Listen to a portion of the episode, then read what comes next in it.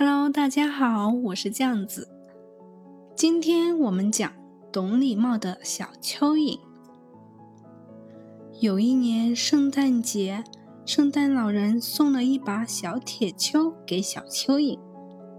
小蚯蚓高兴地拿着铁锹去挖土，它挖呀挖呀，把青蛙叔叔的房间挖了一个窟窿。青蛙叔叔正在冬眠呢。